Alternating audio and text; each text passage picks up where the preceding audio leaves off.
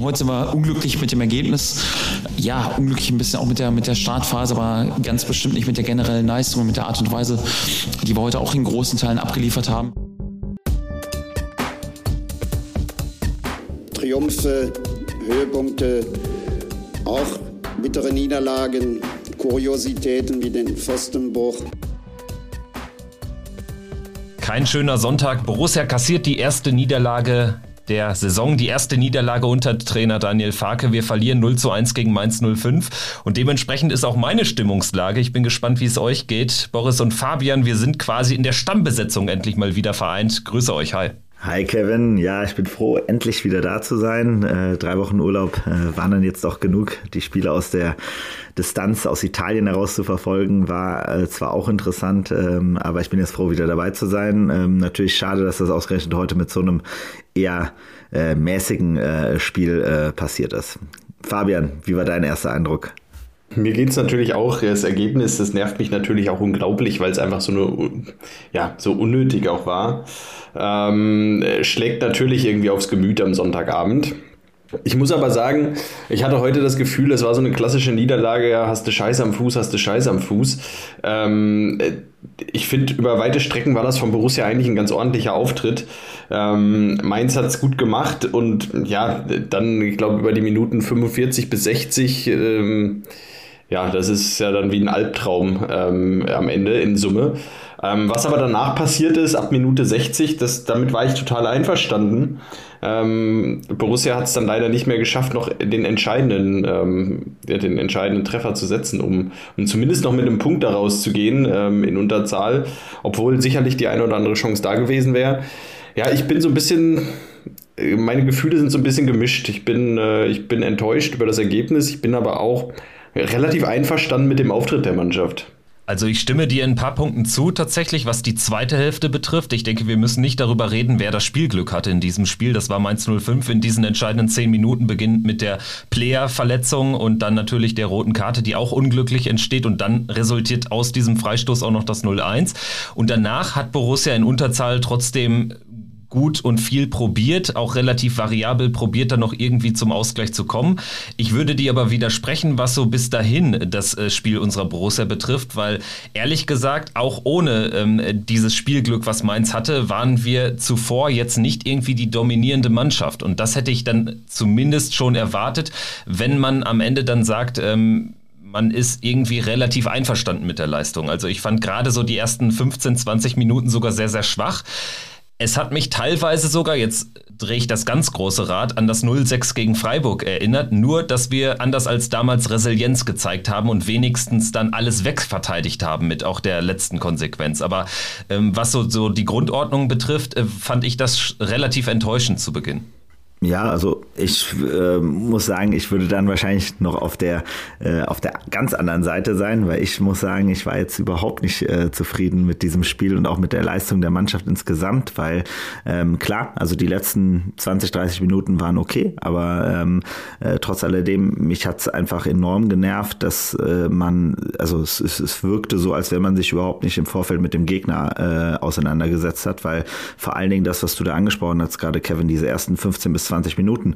Ähm, das, also es war ja nicht so, dass äh, man nicht wusste, wie Mainz spielt unter Bo Svensson. Vor allen Dingen auch gegen uns. Ich meine, wir haben es jetzt schon ein paar Mal gegen äh, Mainz auch genau so erlebt. Ähm, harte Physis, äh, brutal in die Zweikämpfe, riskieren, also gucken, wo setzt der Schiedsrichter sein, sein, seine Grenze ähm, und das bis zum letzten Moment auszureizen. Ähm, und äh, auf der anderen Seite eben halt auch noch brutal zu attackieren, äh, äh, wenn, wenn wir versuchen, hinten raus ähm, schön zu spielen. Ähm, das hat man halt einfach gemerkt. Da hatten, sind wir ja kaum rausgekommen und wir haben ja teilweise direkt zu Beginn angefangen, die Bälle einfach äh, blind nach vorne zu schlagen. Joe Skelly, ähm, auch Itakura, ähm, hat ja für seine Verhältnisse äh, relativ eklatante Bälle äh, einfach so weggehauen. Ähm, und da muss man ganz klar sagen, das war jetzt definitiv, äh, fand ich schon sehr, sehr enttäuschend, weil man hatte irgendwie das Gefühl, auf allen Ebenen fehlten da einfach einige Prozente. Ähm, und wie gesagt, es fehlte die nötige Galligkeit, weil mit der ist der Gegner auf jeden Fall direkt reingegangen? Ja, also die erste Viertelstunde war Schrott, das ist klar. Ähm, da brauchen wir nicht drüber reden. Also die erste Viertelstunde, Mainz hatte fünf, sechs, sieben Chancen, ähm, kann, muss vielleicht auch 1-0 führen. Ähm, ähm da hat Borussia ein bisschen das Glück gehabt, dass Mainz da, ähm, dass Mainz da kein Tor gemacht hat. Ich habe es dann so gesehen, klar, Mainz, Mainz hat aber auch ein unglaubliche, äh, unglaublich viel investiert in den ersten 15 Minuten. Ich finde, man hat gesehen, dass der Matchplan ganz klar, wie du sagst, war äh, hart drauf zu gehen, hart zu spielen, aber auch natürlich wahrscheinlich mit 1 zu 0 in Führung zu gehen. Sie haben auch gesehen, gerade in der letzten Saison, Borussia war immer dann anfällig, wenn sie lange eine, auch eine, einen Rückstand hinterherrennen mussten. Ähm, ich glaube, man hat da schon auch sehr viel drauf drauf gesetzt, ähm, sich am Anfang viel zu investieren, vielleicht mit Einzelnen in Führung zu gehen und dann ähm, ja so ein bisschen das Spiel auf die Seite zu ziehen. Das hat aus meiner Sicht nicht funktioniert. Mainz ist mit einem 0-0 aus diesen 20 Minuten, aus den ersten 20 Minuten rausgegangen. Und dann hat man schon gemerkt, dass in den 25 Minuten danach, in der ersten Halbzeit, konnte Mainz dieses unglaubliche Tempo aus den ersten 15, 20 Minuten nicht mehr aufrechterhalten. Ähm, hat ein paar Unkonzentriertheiten drin gehabt, ein paar Fehler. Und ich bin mir sicher, diese Unkonzentriertheiten, die wären im weiteren Spielverlauf, wenn wir diese Minuten 45 bis 60 nicht gehabt hätten, äh, wären weiterhin aufgetreten. Borussia muss dann eigentlich ein Tor machen, äh, ganz klar. Ähm, muss auch eigentlich ja, mit 1 in Führung gehen. Deshalb war ich unterm Strich ganz einverstanden damit, weil es hat mich so sehr an diesen Favre-Fußball erinnert von vor, von vor zehn Jahren. Äh, wir haben keine überragende erste Halbzeit gespielt, aber ich habe in der Halbzeit gedacht, wir gewinnen dieses Spiel heute, wenn wir einfach so konzentriert weiterspielen, äh, wie wir es die Minuten, naja, 30 bis 45 gemacht haben, wo Mainz keine Chancen mehr hatte. Mainz hat ein ordentliches Spiel gemacht, hat immer wieder Ballbesitz gehabt, hat mehr Ballbesitz gehabt als Borussia. Das war vielleicht die Überraschung äh, für alle. Äh, aber Borussia war zwingender ab Minute 30 ähm, Mainz hatte keine Chancen mehr. Borussia hatte Mainz dann im Griff. Ähm, Mainz musste diesem hohen Tempo der ersten Minuten schon Tribut zollen. Das mussten sie auch in der zweiten Halbzeit. Ähm, nur es hat äh, trotzdem am Ende gereicht für Mainz, ähm, dank dieser, ja, dieser paar Minuten, wo wirklich irgendwie vieles gegen Borussia gelaufen ist. Und das war aus meiner Sicht äh, ist da in der ersten Halbzeit dann ja 15 Minuten Schrott. Okay, abgehakt. Danach war ich eigentlich relativ einverstanden, ehrlicherweise. Und trotzdem musst du ja sagen, ich sag mal, wenn es jetzt äh, ein bisschen blöder läuft, dann gehst du halt mit einem Rückstand aus dieser ersten Viertelstunde raus. Und ich weiß nicht, ob das unser Dominanzanspruch sein kann. Also äh, man könnte ja auch den Ansatz wählen, dass man natürlich den Gegner müde spielt, aber schon von Anfang an eine gewisse Dominanz an den Tag legt. Und auch gegen Hertha, wenn man ehrlich ist, im, im Heimspiel lief es äh, von Beginn an nicht so gut. Man hat ein bisschen gebraucht, hatte auch da das Glück, dass Hertha natürlich die Chancen nicht genutzt hat. Also von den drei Heimspielen fand ich, was die Dominanz anbetrifft, das Hoffenheim-Spiel noch am besten. Und äh, mir ist das Risiko ein bisschen hoch und man sieht heute, dass man dann auch blöd auf die Nase fallen kann, denn dann hast du das Spielglück nicht. Ich bin auch äh, optimistisch gewesen zur Pause, dass du es eben irgendwie äh, müde gespielt bekommst, die Mainzer Mannschaft, und dass du dann irgendwann die ein, zwei Dinger reindrücken kannst äh, mit einer stabilen Defensive. Die ist ja deutlich stabiler geworden. Also das merken wir jetzt ja alle nach fünf Spieltagen schon. Aber trotzdem, heute ist dieses Risiko, so würde ich es mal nennen, dann eben nicht aufgegangen und man hat dann am Ende auch jetzt nicht unverdient verloren. Das gehört ja auch zu weit dazu. Und ich weiß nicht, ob man, ob, ob sich das dafür eignet, irgendwie jetzt alles relativ entspannt zu sehen.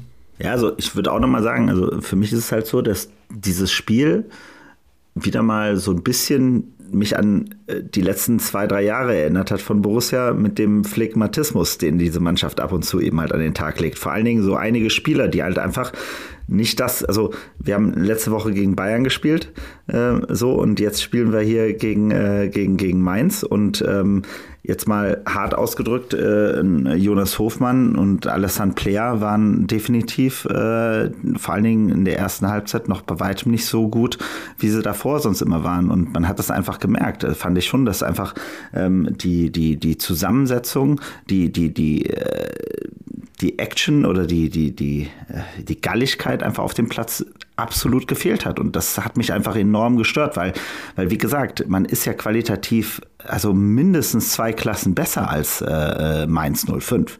So, das sieht man ja auch an dem Kader. Wir spielen da in der absoluten Bestbesetzung ähm, und äh, spielerisch äh, können wir die ja nass machen bis zum geht nicht mehr. Aber wir haben uns absolut den Schneid abkaufen lassen ähm, und waren dementsprechend also auch einfach sehr, sehr unsicher in unseren Aktionen. Also ich fand, wie gesagt, auch Manu Kone und, und auch Christoph Kramer ähm, waren jetzt nicht so stark, wie wir sie sonst auch bisher jetzt schon in dieser Saison gesehen haben. Und das ist halt etwas, wo man dann auch so ein wo es mich dann ein bisschen gewundert hat, dass wir dann doch ein bisschen länger gebraucht haben, um da überhaupt uns das abzuschütteln. Ähm, und ich würde es halt weiterhin nicht so sehen, dass wir auch in der, zwei, in der ersten Halbzeit noch in den letzten 20 Minuten noch die dominantere Mannschaft waren. Ich fand, das Spiel war da relativ ausgeglichen ähm, und wir hatten die zwei, drei echt guten Chancen. Da hätten wir auch locker das Tor machen müssen. Aber auch da gehört, finde ich jetzt einfach mal zur harten Wahrheit gesagt, dass man da in solchen Situationen manchmal auch vielleicht merkt, dass äh, Tyram nicht äh, der Neuner ist, äh, sondern eben halt äh, eigentlich ein Außenstürmer ist, der jetzt aber für uns alle als selbstverständliche Neun gesehen wird und da einfach nicht der Knipser ist, den wir uns erwarten. Und dass wir so eine Chance Chance wie äh, vertändeln, wie er da alleine auf den Torwart zuläuft und den Ball noch rüberlegt auf Neuhaus. Das ist halt einfach eine Katastrophe gewesen, weil das war ein, das hätte das sichere Tor sein müssen. Und ähm, das ist einfach unfassbar ärgerlich. Wie gesagt, zweite Halbzeit und diese 10, 15 Minuten zum Kotzen, so, aber eben halt, äh, ich fand schon, ähm, wie gesagt, mein, mein, mein Gefühl war einfach, was mich einfach enorm gestört hat, war, dass, dass, wir, dass wir wissen, wie die spielen. So, wir wissen, dass die so ein Unisovo haben, der immer drauf geht und immer einen Schritt weiter geht als der andere. Der, der, der Lee auch, das hat der letztes Jahr ja auch solche Sachen gemacht. Das wissen wir. Und trotzdem haben wir da nicht drauf sauber reagiert und keine klare Taktik gehabt, wie wir das schnell abgestellt bekommen, damit wir diesem, äh, damit wir da nicht so in die Falle laufen. Und das fand ich schon sehr, sehr ärgerlich. Also aus meiner Sicht, ich finde, man kann es einfach nicht 90 Minuten verteidigen. Wir spielen Bundesliga, wir spielen gegen eine Mannschaft. Äh, ihr sagt jetzt, wir, Mainz ist, äh, ist, zwei Klassen, ist zwei Klassen schlechter als wir. Dem würde ich widersprechen. Äh, sehe ich ehrlicherweise nicht so. Ich finde, äh, Mainz hat auch durchaus mittlerweile ordentlich Qualität in dem Kader. Ähm, deshalb, du kannst die nicht über 90 Minuten verteidigen. Und wenn es die ersten 15 Minuten sind, dann würde ich dir da auch widersprechen, ähm, dass, dass wir, dass sich das, also mich hat es überhaupt nicht an die letzte Saison erinnert, weil ich, mir ist es lieber, wenn wir in den ersten 15 Minuten mal nicht so in die Partie reinfinden, uns dann aber rein arbeiten in die Partie, ähm, zu einer Stabilität finden und in den letzten 30 Minuten nochmal richtig was nachlegen können, weil wir in den letzten 30 Minuten noch fit sind. Ähm, aber können wir ja nicht von der Bank, wenn man ehrlich ist. Naja, das sah ja heute schon deutlich besser aus. Ähm, und ich meine, heute warst du halt mit zu zehnt. Ähm, zu zehnt ist es immer schwer. Du läufst dann automatisch mehr, ähm, du kannst den Gegner nicht so müde spielen, dann wechselt Mainz natürlich auch fünfmal, äh, nimmt dann nimmt dadurch natürlich auch clever so ein bisschen den Spielfluss raus, äh, hat wieder vorne dann die Leute, die, äh, die fit sind. Äh, diese, diese Überzahl, die hat Mainz natürlich brutal in die Karten gespielt. Ähm, und trotzdem finde ich, dass Borussia das ordentlich gemacht hat in den letzten 30 Minuten. Also in den letzten 30 Minuten war aus meiner Sicht Borussia die bessere Mannschaft in dem Spiel.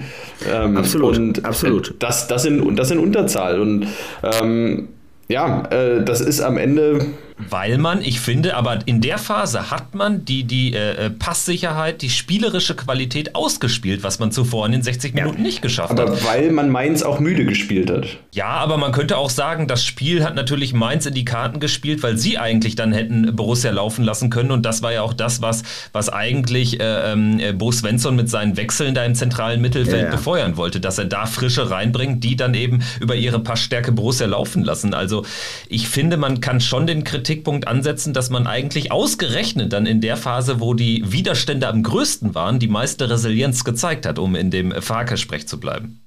Mhm. Also vielleicht nur äh, von, von meiner Seite, was ich halt in dieser, in dieser letzten halben Stunde so interessant fand, war, dass es de facto zwei Spieler gab, die dafür gesorgt haben, dass man das Gefühl hatte, wir wären nicht äh, 10 gegen 11. Und das waren aus meiner Sicht Rami Benzebaini und äh, Lars Stindl. Die beiden sind so krass vorangegangen und haben, also ich fand Benzebaini war ja überall auf dem Platz. Also ich habe mich ja die ganze Zeit gefragt, welche Position der gerade noch spielt, weil der war in der Innenverteidigung, der war außen, der war vorne, der war überall die ganze Zeit der hat fast sämtliche Bälle auf dem Kopf bekommen, auch wenn er sie nicht gut getroffen hat. Aber trotzdem, der, der Junge war überall. Und Lars Stindl fand ich auch super geil, weil der einfach wieder diese Passsicherheit reingebracht hat, die man eben halt heute, muss man ganz klar sagen, bei einem äh, Jonas Hofmann und auch bei einem La, äh, Lasso Player ganz stark vermisst hat. Ne? Die war einfach heute nicht so gut. Ähm, und das fand ich halt einfach interessant an dieser ganzen Sache. Ähm, ich fand auch interessant, jetzt eben halt mit den äh, neuen Spielern mal zu sehen, wie ein Gumu äh, eben halt äh, sich schlägt in so einer sehr, sehr schwierigen Situation. In, äh, das war auf jeden Fall auch mal ganz interessant zu sehen. Ähm, aber eben halt, für mich war es eben halt schon brutal zu sehen, wie ein, äh, ein, ein, ein, ein Friedrich ähm, auf jeden Fall schon, also die, die, die Gefahr, die wir natürlich einfach da drin hatten, hinten defensiv mit Kramer und mit Friedrich, hatte ja jemand auch so schön auf Twitter geschrieben, wahrscheinlich die langsamste beste Innenverteidigung, die man in Deutschland haben kann. Ähm, hat man ja auch dann in mehreren Situationen gemerkt.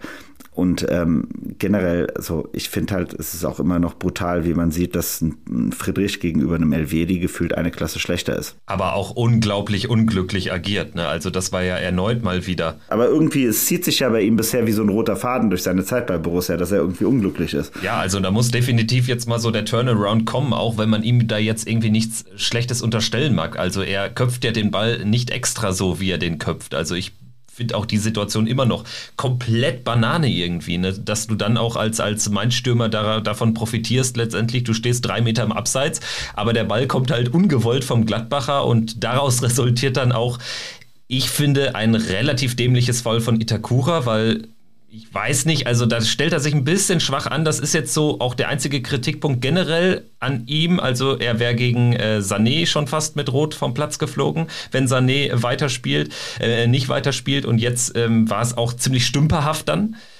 Und trotzdem ist die Entstehung einfach maximal unglücklich. Und ich gebe dir recht, klar, Friedrich, in der Konsequenz aktuell ähm, verdient er sich keine guten Noten, auch wenn er häufig gar nicht so viel dafür kann. Das ist ein bisschen bitter. Also es wäre natürlich jetzt gerade wichtig, erst recht, wenn er jetzt vielleicht äh, dann auch mal von Anfang an spielen sollte. Wir wissen jetzt nicht, was mit Elvedi ist.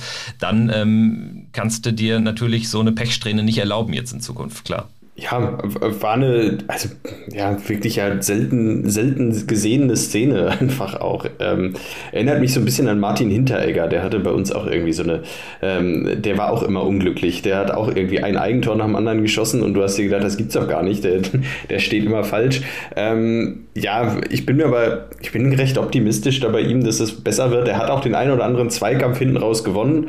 Ähm, das darf man auch nicht ganz unterschlagen. Ähm, klar, Geschwindigkeitsdefizite gerade in so einem Spiel wie heute ähm, ist es dann natürlich ja, nicht, nicht ganz optimal, aber ich glaube, ähm, Marvin Friedrich ist am Ende auch nicht der, der Grund, warum wir, warum wir das Spiel heute verloren haben, ähm, sondern ja, äh, da, da kamen ein paar Dinge zusammen. Ich, ich gebe euch recht, individuell betrachtet äh, war das heute mit Sicherheit nicht bei, bei allen Spielern eine Glanzleistung. Ich finde, Itakura, der kam nicht nur einmal zu spät, der kam, glaube ich, heute zwei, dreimal zu spät. Nach 3,5 Top-Leistungen, sage ich jetzt mal, ist es aber auch mal erlaubt. Ne? Abs absolut, absolut. Ähm, muss, muss man so sagen. Ich gebe euch auch recht, Player und Hofmann hat heute auch nicht ihren besten Tag und Kone hatte heute nicht seinen besten Tag.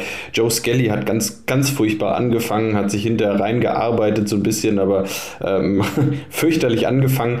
Äh, das heißt, auf individuellem Level haben wir mit Sicherheit heute einen Tag erlebt, an dem ja, der ein oder andere heute nicht, nicht bei 100 Prozent war. Ähm, und trotzdem finde ich es dann umso bemerkenswerter, dass man sich als Mannschaft in so ein Spiel reinbeißt und ähm, eigentlich auch drauf und dran ist. Ähm, ja, Tyram heute mit seinen acht Großchancen, wo, er keine macht, das ist natürlich, äh, ist natürlich dann denkbar bitter. Irgendwie habe ich mich heute, ja, so ein bisschen, also heute war irgendwie auch so ein bisschen der Wurm drin unterm Strich.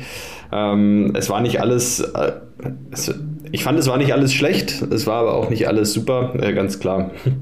Also wie gesagt, ich hoffe einfach nur, dass das jetzt nicht wieder, also das, das ist ja immer meine Hauptkritik äh, der letzten äh, zweieinhalb Jahre, ist ja jetzt im Endeffekt, dass das Problem in der, in der Regel nicht unbedingt nur beim Trainer liegt, sondern eben halt auch in dieser Mannschaft liegt. Und dieser, dieser Hang zum Phlegmatismus, dieses plötzlich einfach mal wieder so ein Spiel dabei zu haben, wo man einfach nicht 100 Prozent gibt, das regt mich einfach nur enorm auf, weil wenn der, wenn die Mannschaft immer sagt, wie geil alles ist und wie toll alles ist, alles läuft und wie super alles ist, dann erwarte ich einfach auch mal, dass, dass die jetzt einfach auch, das war ja, war das nicht letzte Saison genauso? Da haben wir gegen Bayern doch 5-0 gewonnen und dann haben wir danach das Spiel gegen Mainz gehabt, wo wir dann das 1-1 also wir haben nach Bayern haben, drei Tage später ein Heimspiel gegen Bochum gehabt, da haben wir 2-1 gewonnen und dann ah, okay. haben wir in Mainz darauf genau. gespielt, 1-1, das stimmt. Genau, Genau.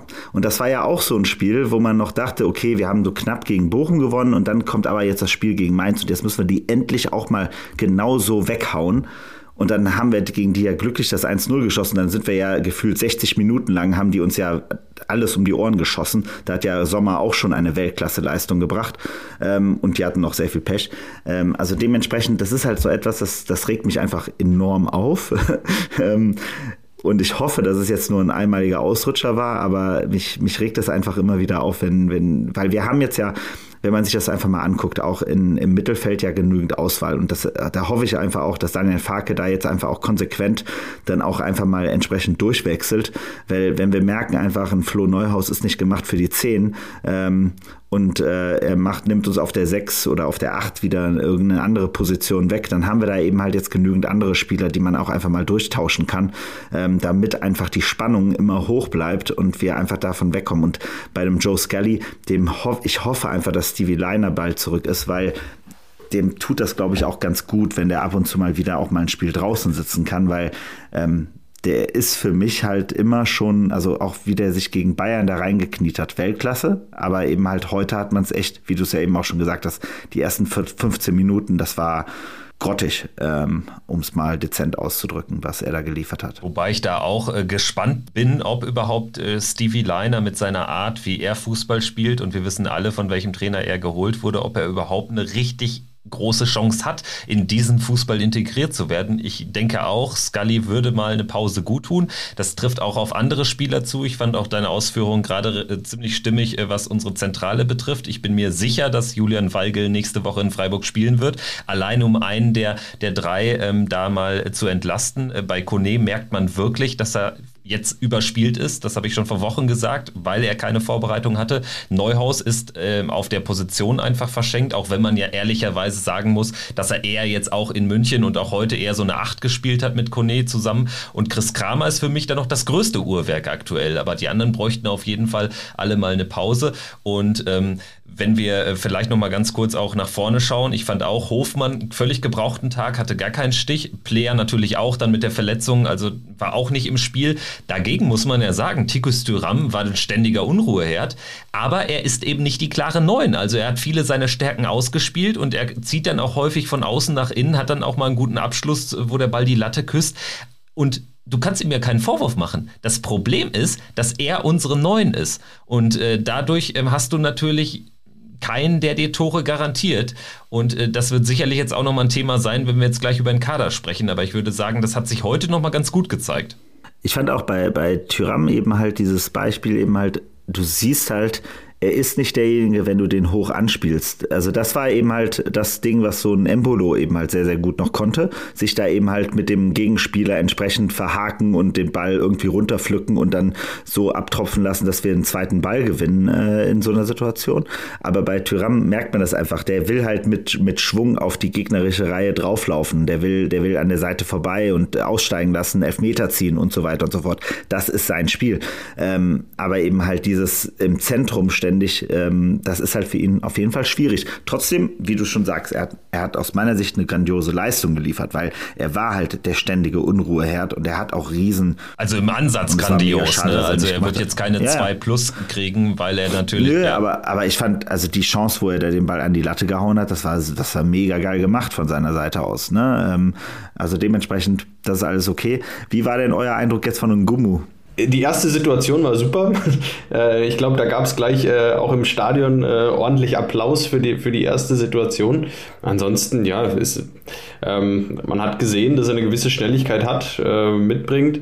Ähm, Roland Wirkus hat es aber natürlich auch vor, vor dem Spiel gesagt, er wird noch Zeit brauchen und die Zeit auch bekommen. Er wird mit Sicherheit jetzt nicht direkt im, im Rampenlicht stehen.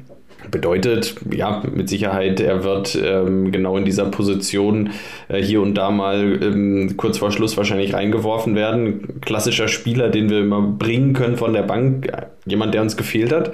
Für mich spannend zu sehen, dass er tatsächlich jetzt ähm, ja, Patrick Herrmann eigentlich ähm, direkt abgelöst hat als den äh, Joker, den Spieler, den wir bringen, wenn es knapp wird, ähm, in der 75., 80. Minute.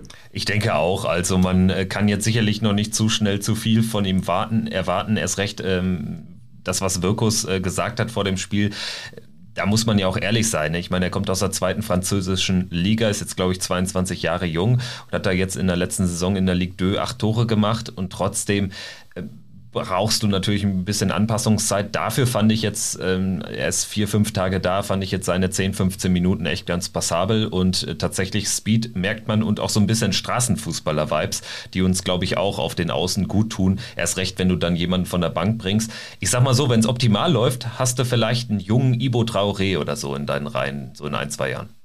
Also genau das war das, was mich auch daran erinnert hat, weil das war das erste Mal jetzt seit Traoré, dass wir nochmal einen Spieler hatten, der gefühlt immer auf der äh, Aus Seitenauslinie stehen bleibt. Also der, der wirklich nur an der Linie klebt. Ähm, und ähm, mein Eindruck war auch erstmal grundsätzlich positiv. Ähm, aber man merkt ihm halt, und das wird halt, glaube ich, das größte Thema für Farke sein, noch seine taktische äh, äh, Reife oder fehlende Reife noch an. Das hat man nämlich dann in ein, zwei Situationen gemerkt. Ne? Da stand er da ein bisschen so, ähm, wusste er gar nicht, wo er gerade steht im Raum.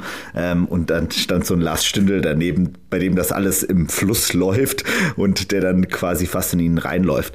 Ähm, und äh, das, also das aber, wie gesagt, ich finde auch belebend, nur eben halt schon auffällig, er spielt ja de facto wirklich genau diese Position von Patrick Herrmann. Ne? Also das muss man schon so sagen. Äh, dafür, dass wir da schon einen Ergänzungsspieler mit Patrick Herrmann hatten, haben wir da jetzt einen zweiten Ergänzungsspieler, mit, äh, der die gleiche Position spielt. Ähm, weiß ich halt nicht, ob das uns die Tiefe jetzt im Kader gibt, die wir jetzt eigentlich gerade brauchen. Das wird sich da noch zeigen. Ich glaube, entscheidend wird die Frage sein, wie gut ist er auf Linksaußen? Also wie variabel ist er ja. auf beiden Flügeln? Weil ja. das kann natürlich Hermann nicht liefern. Ne? Genau. Ich denke, das das wird man da ähm, einspeisen, ja. denke ich, dass er da auch gewisse Qualitäten dann vielleicht von der anderen Seite ausbringt. Äh, du hast den Namen Lars Stindl gerade fallen lassen und ich denke, das äh, ist auf jeden Fall noch ein Aspekt des Spiels, denn er hat ja den vermeintlichen Ausgleich erzielt. Ehrlicherweise äh, war ich erstaunt, wie schnell man da das Abseits gesehen hat bei allen ähm, VAR-Entscheidungen, Kölner Keller-Entscheidungen in der Vergangenheit und auch in dieser Saison, wo dann teilweise zwei, drei Minuten lang irgendwas gecheckt wird. Also fand ich erstaunlich, wie schnell man da gesehen haben will, dass äh, Stindl im Abseits war, weil so klar war es definitiv nicht. Also ich habe das Bild jetzt noch nicht wieder gesehen, also kein Standbild gesehen, aber mein Eindruck war, dass es tatsächlich 20, 30 Zentimeter waren. So war mein Eindruck aus der Wiederholung im Spiel. Äh, ich habe jetzt, hab jetzt kein Standbild mit, äh, mit kalibrierter Linie gesehen. Ähm, deshalb keine Ahnung. Mein Eindruck im Spiel war aber tatsächlich, ähm, dass Lars Stindl da gute 20 Zentimeter im Abseits stand. Das war so mein Eindruck. Also um ehrlich zu sein, ich, äh, ich war genauso wie du, Kevin. Ich war vollkommen lost in dem Moment, weil also meine erste Wahrnehmung, aber ich habe nur ganz kurz dieses, diese erste, diese eine Wiederholung gesehen und da sah das nicht so, so klar aus. Deshalb hat es mich auch sehr gewundert. Und meine erste Interpretation war, dass selbst wenn es kein Absatz gewesen wäre, wäre es äh, Ballsperren von, von Kone gewesen. Das dachte ich noch am Anfang, dass das auch der Fall von, von äh, Eitiken gewesen wäre, dass es deswegen allein auch noch äh, äh Probleme gegeben hätte. Aber wie gesagt, ich, mich hat es auch gewundert, dass es so schnell zack, zack weiterging. Also das war schon ungewöhnlich.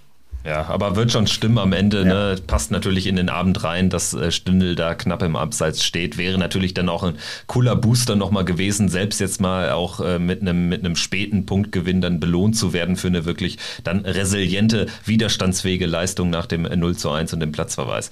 Wollen wir vielleicht jetzt ähm, rübergehen äh, hinsichtlich äh, Kader und äh, dem Ende der Transferphase? Denn ich äh, denke, wir haben jetzt alles gesagt, was das Main-Spiel betrifft. Wir haben ja in der vergangenen Woche als wir mit ähm, Lisa darüber gesprochen haben, Fabian, hatten wir ja die ähm, Käufe jetzt ja schon antizipiert. Also da stand ja letztendlich drauf, dass Nathan Ngoumu noch uns verstärken würde und eben auch Julian Weigel, dass sich Borussia da zumindest bemüht. Das hat jetzt auf dem letzten Drücker echt noch geklappt und ich weiß ja nicht, wie es euch ging, aber es war jetzt fast ungewohnt, dass Borussia auch bei diesem Deadline Day Gequatsche so wirklich noch involviert war. Also ich äh, musste da erstmal in die Untiefen von, von Sky Sport News HD einsteigen. In den letzten Jahren brauchte man das ja nicht. Ja, also ich hatte es ja auch auf Twitter geschrieben. Ne? Also ich fand es äh, sehr, sehr. Also erstmal grundsätzlich ähm, bin ich sehr zufrieden mit der, äh, mit diesem, äh, äh mit dieser Transferperiode. Ähm, was wirklich ein vollkommenes Novum war, dass es wirklich mal nochmal das erste Mal seit Ewigkeiten so war, dass wir wirklich bis zur letzten Minute de facto aktiv Teil dieser Transferperiode waren. Also auch nochmal mit dem Jordan Bayer Move ganz am Ende äh, ja wirklich einen der allerletzten äh, Moves dann sogar noch mit dabei hatten. Ähm, äh, aber grundsätzlich ähm, war es ja immer, also ich, das hatte ich ja auch so geschrieben, äh, ich fand halt immer unter Max Eberl, der hat das Ganze ja immer so weggetan, als wenn ähm, im Endeffekt die, die Mannschaften, die auf den letzten Metern da noch aktiv sind, das kann nicht nachhaltig sein. So hat er das ja immer gefühlt rübergebracht, so nach dem Motto, es ist eigentlich eine Qualität, früh Planungssicherheit zu haben, früh in die Saison gehen zu können mit den richtigen Spielern, mit dem Kader und so weiter und so fort. Und der hat ja dann gefühlt, selbst wenn, wenn die gesamte Fanschaft ja oder selbst alle im Verein der Meinung waren, da fehlen noch Leute, dann hat er sich ja gefühlt aus, allein aus Trotz in den letzten Tagen nicht mehr dran äh, drum äh, gekümmert und äh, sich rausgetan aus diesem ganzen äh, ja crazy aus dieser ganzen Craziness. Ähm, und das war halt einfach fand ich aber auch dieses Mal die absolut richtige Reaktion zu sagen okay selbst wenn es eben halt dann bis zum letzten Tag geht dann dann machen wir es. Aber weil wir haben genügend Baustellen und ich fand wir wir sind ja schon wir haben jetzt sicherlich nicht, das war jetzt nicht 10 von 10, was wir jetzt geschafft haben, aber ähm, dafür, dass man uns, äh, das, dafür, dass wir unter Max Eberl auch ja noch diese zwei, drei Transferperioden äh, ähm, hatten, ähm, die wirklich sehr frustrierend für uns alle gelaufen sind, wo ja nichts passiert ist, ähm, fand ich es diesmal absolut äh, gut, dass wir eben halt wirklich bis zum Ende dabei waren und auch wirklich viele Sachen gemacht haben und viel Bewegung drin war und halt auch ein paar sehr, sehr harte Entscheidungen getroffen haben, auch intern nochmal mit. Und da finde ich halt diese Jordan Bayer Sache war ja, ist ja schon eher interessant, weil den hatten wir ja noch alle ähm, im Vorfeld der Saison als einen potenziellen äh, Stammspieler ja auch sogar noch äh, ausgerufen, der auf jeden Fall gute Chancen hat, dieses Jahr seinen Durchbruch zu schaffen. Und dass der jetzt so schnell schon äh, weg ist, ist ja schon krass, oder? Ja, auf jeden Fall war, war mit Sicherheit nicht mit, nicht mit zu rechnen. Ich finde es ganz, ganz spannend. Ähm, ich würde dein, dein grobes Fazit so total teilen. Ähm, das war keine 10 von 10, aber es war vielleicht eine gute 8 von 10, die Transferperiode. Ähm, ich finde es ganz spannend, dass wir jetzt aus dieser Transferperiode rausgehen und obwohl wir eigentlich, obwohl ich sagen muss, Roland Wirkus einen guten Job gemacht hat, äh, ist nach wie vor aus meiner Sicht unser ganzer Kader eine Baustelle. Also äh, unser Kader ist und bleibt auch über diesen 31.8., hinaus, äh, keine Ahnung, die A45 unter den Fußballkadern. Also ganz vielen Brücken. Also du hast, du hast eine Baustelle nach der anderen. Du kannst hinten anfangen im Tor äh, bei den Rechtsverteidigern, Innenverteidigerpositionen, Linksverteidiger mit Benzi Baini. Also wir können den Kader durchgehen. Und es, es gibt aus meiner Sicht nicht eine Position, wo wir für die, für, also langfristig so aufgestellt sind, also über 2023 Sommer hinaus so aufgestellt sind, dass ich sagen würde, da müssen wir in den nächsten zwölf Monaten uns keine Gedanken machen. Äh, und das finde ich sehr spannend. Ähm, habe ich so noch nie erlebt. Äh, dieses Gefühl, man ist zufrieden, äh, man ist, man ist glücklich mit dem Kader ähm, und man ist auch zufrieden mit dem, was geschafft wurde. Dazu gehören auf jeden Fall die Vertragsverlängerungen Player und Hofmann natürlich auch. Aber trotzdem weiß man, da ist noch unglaublich viel Arbeit für Roland Wilkus in den kommenden äh, Monaten zu tun. Ähm, vielleicht, weiß nicht, ob wir es komplett durchgehen wollen, aber aus meiner Sicht ist da überall, ähm, ja, überall Handlungsbedarf. Ja, wir können ja mal äh, hinten anfangen. Ganz offensichtlich natürlich, Jan Sommer, die Personalie ist immer noch nicht äh, geklärt, auch wenn natürlich die Zeichen da immer positiver werden. Und auch äh, nach dem Bayern-Spiel konnte man in die Richtung schon einiges deuten. Und trotzdem zieht es sich jetzt schon sehr, sehr lange. Wir alle ähm, wäre natürlich jetzt irgendwie froh, wenn da jetzt ein Haken hinter gemacht werden könnte. Wenn du da jetzt einfach nämlich für die nächsten zwei, drei Jahre dann Sicherheit hättest, würde das sicherlich nochmal einiges entspannen, weil Jan Sommer ja auch nicht die einzige offene Personalie ist. Um, um das nochmal zu sagen, wir haben ja mit, äh, wir haben ja auch auf der äh, als auf den Positionen der Nummer 2 keine eindeutige Situation für nach 2023. Auch da äh, gibt es noch viel Arbeit. Geht man mit einem der Jungen rein in die nächsten Jahre? Mit ähm, äh, ja, muss man schauen, wie entwickeln sich Kersken und äh, Nikolas bei ihren Leihstationen. Ähm, man muss das beobachten. Man muss mit Tobi Sippel nebenbei sprechen. Wie sieht seine Planung aus über 2023 hinaus? Also mit Sicherheit keine, kein dringender Handlungsbedarf. Äh, Jan Sommer ist, ist die Personalie, die dringend geklärt werden muss. Die anderen Personalien dann irgendwann im Verlauf des ersten Halbjahres 2023, wo man langsam mal eine Tendenz herausarbeiten muss. Oder eben dann die Frage, musst du noch mal eine Nummer 2 für die nächste Saison holen? Ähm, wahrscheinlich dann wieder ja, à la Tobi Sippel. Ähm, ein erfahrener, guter Zweitligakeeper. Ähm, aber Aufgabe für Anfang 2023, nichts Akutes, aber auch das ähm, eine Aufgabe für, naja, ich sag mal, die nächsten sechs, acht, neun Monate für Roland Wirkus. Also bei Sippel ist es auf jeden Fall so, dass er wohl gerne weitermachen möchte. Ich habe da jetzt letztens ein Interview mit ihm gelesen und das hat jetzt da, was die äh, Personalie betrifft oder die, ähm, den abgelaufenen Vertrag dann in einem Jahr, ähm, hat das eigentlich keine Fragen offen gelassen. Also wenn es nach ihm geht, wird er, glaube ich, noch weiterhin gerne die Nummer zwei bleiben und er ist ja auch eine ideale Nummer zwei, der keine Ansprüche stellt. Würde dann aber auch bedeuten, dass man sich über Moritz Nikolas dann, glaube ich, keine Gedanken mehr machen müsste, dass er irgendwann hier bei Borussia noch eine relevante Option wird, weil weil er eben schon 24 ist und dann nächstes Jahr 25. Also das kann ja dann keine Zukunft haben, meiner Einschätzung nach. Ja, und die Frage wird ja halt auch jetzt wirklich sein, was, was ist die Idee von, von Jan Sommer? Ist seine Tendenz wirklich nochmal zu sagen, er, war, er, er pokert, er schielt jetzt nochmal auf die WM und äh, wenn, wenn äh, nach der WM irgendein Großer ankommt und sagt, okay, hey, dich nehme ich nochmal für zwei, drei Jahre, à la Keylor Navas und äh, Buffon und so weiter und so fort. Ähm, das, also wie gesagt, es ist ja leider aus seiner Sicht auch vollkommen legitim. Also ich glaube, bei den Leistungen, die der Junge in den letzten Monaten konstant abliefert, was der sich schon bei der letzten EM für einen Ruf äh, erarbeitet hat, wenn er das jetzt nochmal bei der WM auch so zeigt und dann kommt eben halt, was weiß ich, irgendein großer Champions League Verein äh, an und sagt, hey, du kannst jetzt hier nochmal zwei, drei Jahre äh, Nummer eins sein. Also, da kann ihm, glaube ich, kein Mensch jemals einen Vorwurf machen. Trotzdem heißt es aber eben halt auch für uns, ist das halt einfach ein enormer Risikofaktor jetzt für die nächsten Monate. Wobei, um das abzuschließen, ich es absolut richtig finde, dass man natürlich Jan Sommer äh, jetzt nicht verkauft hat. Ähm, auch da gab es ja durch, durchaus den einen oder anderen, der gesagt hat, da sollte man dann jetzt noch Geld draus machen. Finde ich auf gar keinen Fall. Der ist in einem Alter, ähm, da hätten wir wahrscheinlich ohnehin nur 5, 6, 7, 8 Millionen für bekommen. Jetzt selbst wenn es ein Top-Club gewesen wäre bei dem, ähm, ja, auf dieser Position. Deshalb finde ich es absolut super, dass Jan Sommer noch bei uns ist. Äh, jedes Spiel, was er für uns macht, ist, glaube ich, Gold wert. Ähm, deshalb äh, erstmal schon mal richtig, wenn er ablöse ablösefrei gehen sollte, dann ist es halt so, ähm, die, das Risiko nehme ich bei ihm lieber in Kauf als bei, bei anderen Kandidaten bei uns im Kader. Dann würde ich sagen, gehen wir jetzt eine Position weiter nach vorne in die Viererkette. Und da würde ich äh, dir, Fabian, ähm, einmal widersprechen, denn ich finde, die Innenverteidigerposition ist so gut besetzt, dass man da jetzt eigentlich ziemlich sorgenfrei in die, in die äh, Zukunft gehen kann. Natürlich, es gab jetzt auch ja Gerüchte rund um Nico Elvedi, hat sich unserer Info aber gar nicht wirklich damit beschäftigt zu wechseln. Und äh, Ko Itakura ist ja jetzt schon festgespielter Innenverteidiger, auch wenn er jetzt erstmal zuschauen muss wegen seiner roten Karte. Dann hast du hinten dran mal Marvin Friedrich. Ja, läuft sehr unglücklich, aber du kannst nicht ernsthaft einen Marvin Friedrich als erste Option, also als Bankspieler, irgendwie als, als negativ bewerten. Und dann hast du noch den ewigen Toni Janschke hinten dran. Ich finde auch unter der Maßgabe, dass jetzt erstmal ein Itakura gesperrt ist, vielleicht sogar Elvedi mal ein, zwei Spiele ausfällt. Kannst du es vertreten, dass Jordan Bayer jetzt leihweise in Burnley spielt? Oder wie seht ihr das? Ja, ähm, äh, gebe ich dir recht.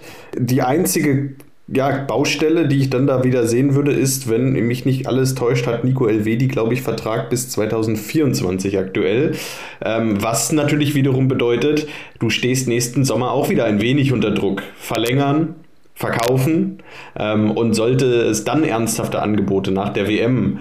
Aber wenn man so, so, weit nach vorne schaut, hat wahrscheinlich jeder Kader in der Bundesliga diese Baustellen. Ne? Äh, also. Ja, ja, das stimmt. Wobei wir hatten auch Zeiten bei Borussia, da gab es diese Baustellen so in der Form nicht. Da hast du irgendwie nach dem, nach dem Transferfenster hast du ganz entspannt auf den Kader geschaut, hast gesehen, ah, in zwei Jahren, da laufen drei Verträge aus und gefühlt sechs in den, innerhalb der nächsten sechs Monate ähm, kamen dann rechtzeitig so alle Verlängerungen und du hast dir überhaupt keine Gedanken groß um diese Vertragsverlängerungen und um diese Vertragssituation gemacht und um diese letzten Vertragsjahre. Ähm, da war Max Eberl einfach über eine sehr, sehr lange Zeit immer sehr vorne mit dran, ähm, hat das frühzeitig auf dem Schirm gehabt, frühzeitig reagiert ähm, und da hängen wir natürlich jetzt gerade so ein bisschen hinten dran. Ähm, vielleicht da, äh, weil es ganz gut passt, liegt das vielleicht daran, das wäre meine These, dass uns ein paar Spieler einfach eigentlich entwachsen sind. Wir sind jetzt eine Mannschaft, die zuletzt auf Rang 8 und 10 eingelaufen ist und äh, man gibt Platz 9, also die Einstelligkeit letztendlich geht damit als Ziel nach außen.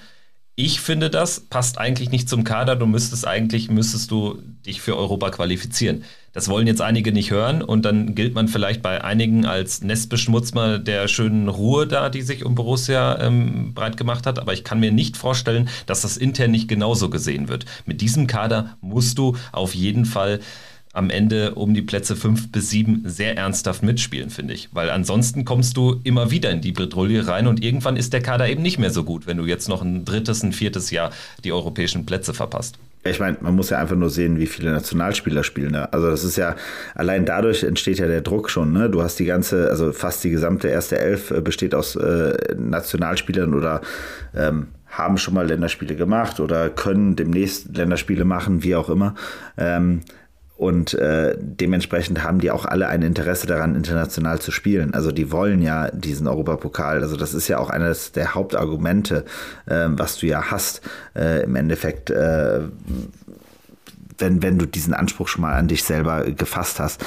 Und ich glaube halt einfach, dadurch werden wir ja schon, wird ja immer dieser Druck da sein. Und wir werden einfach, also meine These ist ja einfach, bei dem, was du auch Fabian jetzt richtig angesprochen hast, mit dieser, mit dieser Unruhe, das sind einfach die zwei Jahre Corona, die man bei uns halt stärker merkt als bei anderen Vereinen, weil eben halt das Prinzip von Max Eberl, was er immer hatte, mit dieser extremen Langfristigkeit geplant zu haben, genau da sich vollkommen also vollkommen den, den Tritt verloren hat. Und das muss jetzt eben halt mit Flickwerk äh, nachgearbeitet werden. Und da muss man aber sagen, und das finde ich auch, haben Farke und Wirkus wirklich einen sehr, sehr guten Job gemacht dafür, dass Farke erst sehr spät als Trainer feststand. Dadurch, dass Wirkus sein erstes äh, Transfer, seine erste Transferperiode jetzt gerade hat, genau da komme ich dann wieder zurück. Deswegen ist für mich bisher das, was da steht, schon wesentlich stabiler als das, wo wir noch echt Sorgen hatten zum Ende der letzten Saison, wo wir echt davor standen und gedacht haben, ach du Scheiße, das kann uns hier rechts und links um die Ohren fliegen, ähm, wo auch noch die Kommunikation extrem unglücklich lief an allen Enden im Verein. Ähm, und man muss dafür sagen, da stehe ich ja wirklich echt da und sage halt so nach dem Motto, auch wenn ich mir da so eine Innenverteidigung angucke, also dass wir den Luxus haben, einen Jordan Bayer mal eben äh, aus, äh, ausleihen zu können, das zeugt ja an der Stelle schon von der Robustheit, äh, die man jetzt auch auf jeden Fall wieder hat. Aber dann müssen trotzdem jetzt die entsprechenden Ergebnisse kommen. Aber gut, zurück zum, äh, zur Innenverteidigung. Ich, ich gebe dir total recht. Es ist auch äh, überhaupt nicht äh, als Kritik gemeint in, in, dem, in, in dem Zusammenhang jetzt. Ähm, mein Punkt, den ich, den ich machen wollte, ist, wir werden hier in den nächsten sechs Monaten einfach irgendwann ein Thema haben. Ähm, Roland Wirkus wird sich äh, spätestens Anfang 2023 mit dem Thema Innenverteidigung ab 2023 beschäftigen müssen. Äh, und da ist die ganz große Frage, ist Nico Elvedi Teil davon? Oder ist Nico Elvedi jemand, der ein Verkaufskandidat ist für nächsten Sommer, der nächsten Sommer den nächsten Schritt gehen möchte? Äh, das sind Fragen, die wird er sich dann langsam stellen müssen. Jetzt bald, das ist nicht Prio A, aber auch ein Thema, was, was auf dem Plan stehen wird. Wie steht ihr dazu, dass bei Bayern eine Kaufoption drin ist bei Burnley Aufstieg? Ja, hatte ich nicht drauf gehofft, ehrlicherweise. Ähm, ich fände es ein sehr, sehr guter, es wäre ein guter Move gewesen jetzt, ich sag mal, wenn nächstes Jahr tatsächlich ein LVD gehen sollte, ähm, Jordan Bayer dann zurückzuholen, nochmal mit diesem ein Jahr mehr Erfahrung aus England, ähm, hätte ich gerne gesehen oder würde ich gerne sehen ähm, sollte es so kommen, ähm, dass man dieses Szenario jetzt eben nicht mehr selbst in der Hand hat, sondern so ein bisschen schauen muss, naja, steigt Burnley auf, wie geht es mit, mit denen weiter? Ähm, und dass man dann möglicherweise, klar, ich meine, du verdienst Geld mit Jordan Bayer in dem Fall dann, ähm, das, das gehört dann zur Wahrheit auch dazu, aber äh, würde natürlich beim Abgang von Elvedi nächstes Jahr, ähm, jetzt rein in dem Szenario gesprochen, natürlich nochmal wieder eine etwas größere Baustelle aufmachen. Äh, dann hast du mit Itakura und Friedrich eine gewisse Basis, aber du musst da nochmal nachlegen. Naja, also aus meiner Sicht ist es halt so, dass ähm, Jordan Bayer jetzt, wie alt ist er jetzt? 24? 22, glaube ich. 22. 22. Okay. Aber trotz alledem muss man sagen, ähm, er hat sich bei keinem der Trainer, äh, in dem, mit denen er gespielt hat, wirklich durchgesetzt und dass Daniel Faki ihn so früh jetzt äh, freigibt zur Ausleihe. Also am Ende muss man so, also auch wenn wir alle als Fans es uns wünschen würden und ich muss sagen, mein, meine Perspektive von ihm war immer ähm, sehr, sehr positiv. Ich fand ihn eigentlich immer einen sehr, sehr erfrischenden, guten äh, Verteidiger oder auch rechts, rechten Verteidiger. Ähm, aber trotz alledem ist das Urteil der Trainer ja immer relativ deutlich gewesen. Man hat ihn oft zur Ausleihe freigegeben, also ob das jetzt damals beim HSV war, aber eben halt auch sonst hat er irgendwie nie diese Situation gehabt, wo man das Gefühl hatte, er beißt sich jetzt bei einem, bei einem Trainer wirklich äh, in der Erstmannschaft äh, fest und dann ist es auch vollkommen legitim aus meiner Sicht, dass Burnley da eine, so eine Klausel hat. Entscheidend wäre natürlich, oder auch aus unserer Sicht, ich finde für die finale Bewertung dieser Personale, dieser Klausel, wie hoch denn am Ende die Ablösesumme wäre. Weil ich sag mal, bei englischen Vereinen, bei Premier League Aufsteigern könnte man natürlich dann da auch da auf eine stattliche Summe hoffen. Und dann würde ich wieder sagen, wenn da irgendwie über Marktwert bezahlt wird, hätte man dann natürlich auch wieder mehr Spielraum für einen Verteidiger, der Stand jetzt, selbst wenn die irgendwie bei einem guten Angebot ein Jahr vor Vertragsende in 23 gehen würde, ja trotzdem, wenn es normal läuft, nur Innenverteidiger Nummer 3 wäre hinter Itakura und Friedrich. Also es läuft noch viel Wasser die Wupper runter bis dahin, ne, klar, ne, aber wäre ja Stand jetzt so. Also von daher ja, sicherlich schwer zu bewerten, final. Ich finde immer, Innenverteidiger, Innenverteidiger ist auch so eine besondere Position äh, irgendwie. Wenn man, wenn man sich mal die, auch die großen Innenverteidiger anschaut. Ähm, es ist nicht so, dass Innenverteidiger mit 18, 19 Jahren schon ähm, meist, also in den seltensten Fällen sind Innenverteidiger mit 18, 19 Jahren schon, schon die großen Säulen in ihren Teams. Ähm, ich habe es gerade mal ge geschaut, weil äh, ja, einer der besten Innenverteidiger unserer Zeit, Virgil van Dijk, ähm, der ist mit 22 Jahren äh, interessanterweise gewechselt vom FC Groningen zu Celtic für 2,75 Millionen Euro mit 22. Ähm, und das sind, sind finde ich, solche, solche Geschichten, Innenverteidiger, das kann sein, dass die erst mit 24, 25 Jahren zu wirklichen Stützen werden in ihren Vereinen und dann nochmal eine absolute Leistungsexplosion erleben. Ähm, das würde ich jetzt für, für andere Positionen vielleicht eher ausschließen, wo man sagt, naja, wenn du da mit 22, 23 noch so weit weg bist, dann, dann ist irgendwann der Zug so ein bisschen abgefahren in die absolute Weltspitze. Ähm, bei Innenverteidigern, ja, sehe ich da immer noch mal so ein bisschen einen besonderen Fall und ähm, deshalb glaube ich da nach wie vor daran, dass Jordan Bayer ähm, was drauf hat und dass er noch mal einen Sprung machen kann, nicht muss, ähm, aber kann. Schauen wir vielleicht mal weiter und auf die Außenposition, denn da haben wir analog zur Torhüterposition ja auch eine unklare Vertragssituation oder einfach eine ungeklärte Vertragslage bei Rami Benzebaini. Vertrag läuft nach dieser Saison aus. Ich würde sagen, auch im, im Verhältnis zu Sommer und zu Tyram die mit Abstand niedrigste Wahrscheinlichkeit, dass da noch etwas passiert, oder? Also er kann sich bei der WM nicht ins Schaufenster stellen, weil Algerien dramatisch an Kamerun gescheitert ist. Und ich sehe bei ihm auch wirklich bei aller Liebe nicht die Hoffnung, dass er den Vertrag verlängert, weil ablösefrei wird Rami Benzebaini definitiv und wenn es der französische Markt ist, für viele Vereine eine Option, zumal da auch äh, manche Vereine deutlich an Finanzkraft gewonnen haben. OGC Nizza und so, Olympique Marseille, also da wird auch schon stattliche Kohle auch in dieser zweiten Reihe hinter PSG bezahlt. Also den sehe ich ehrlicherweise leider dann in einem Jahr ablösefrei gehen. Also man hat es ja gemerkt jetzt während des Transferfensters. Also auf der einen Seite, ich glaube, zu Dortmund mit Rose wäre er gegangen. Ähm, auf der anderen Seite ähm, wäre er sonst nur gegangen, wenn er ein extrem hohes Gehalt bekommen hätte. Das wurde ja mehrere Male kolportiert. Ähm, das bedeutet jetzt im Endeffekt, er guckt jetzt darauf, dass er dann halt der Verein, der auch, wer auch immer da jetzt kommt, ihm ein sehr gutes Handgeld noch äh, dazu gibt, dass er eben halt ablösefrei kommen kann. Also dementsprechend, also ich glaube, auch vollkommen legitim. Das wird jetzt wahrscheinlich war sein, sein Gameplan eigentlich, dass das jetzt der große Vertrag seines Lebens jetzt wird, wo auch immer den unterschreibt. Ähm, und äh, deswegen wird er sich auch, glaube ich, hundertprozentig oder tausendprozentig ins Zeug legen, bei uns jetzt eine saugeile Saison noch zu spielen. Aber danach ist er mit sehr hoher Wahrscheinlichkeit kostenfrei, äh, also ablösefrei ähm, raus.